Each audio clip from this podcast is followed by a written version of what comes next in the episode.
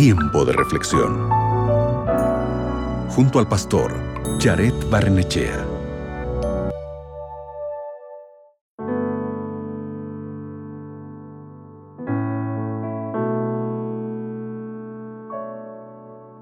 Cuando nos encontramos en situaciones difíciles, a veces nuestro instinto es responder con ira y con rapidez porque nos queremos asegurar de que nuestra opinión sea escuchada. No siempre es fácil mantener la calma en una situación compleja y difícil. No es fácil contener la lengua más tiempo de lo que quisiéramos, menos cuando podemos escribir lo que queremos, cuando queremos y cómo queremos y publicarlo de manera inmediata en las plataformas de las redes sociales. Es una realidad que las situaciones difíciles nos impulsan a actuar por instinto, a responder de manera apresurada. Pero, ¿es eso siempre algo bueno? Teniendo en cuenta que el mundo está dominado por la ira, la violencia, las palabras ofensivas, las calumnias y el estrés. En la Biblia, en el libro de Santiago, el capítulo 1, versículo 9, encontramos cómo responder ante esta situación difícil en la que nos precipitamos en responder.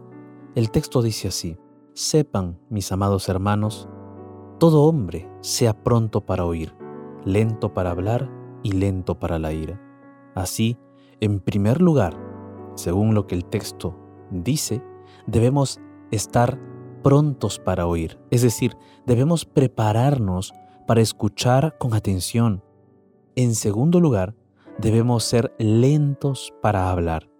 Esto no quiere decir que debemos hablar lentamente, sino que debemos tomarnos un tiempo y reflexionar antes de hablar.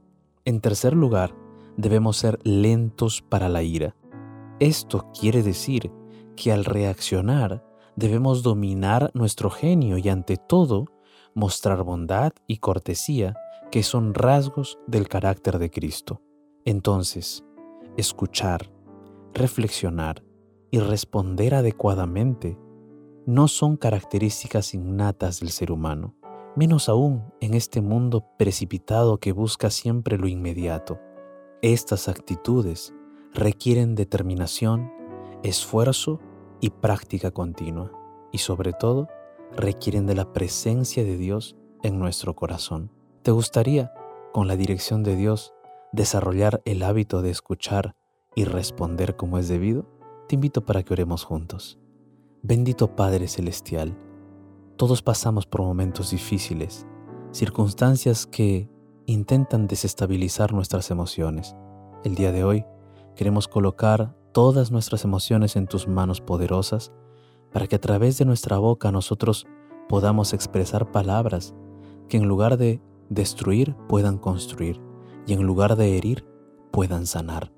Danos, Señor, esa capacidad, ese dominio propio para poder administrar bien nuestras emociones. En el nombre de Jesús, amén. Recuerda, debemos estar prestos para escuchar y calmos para responder. Acabas de escuchar Tiempo de Reflexión con el pastor Jared Barnechea.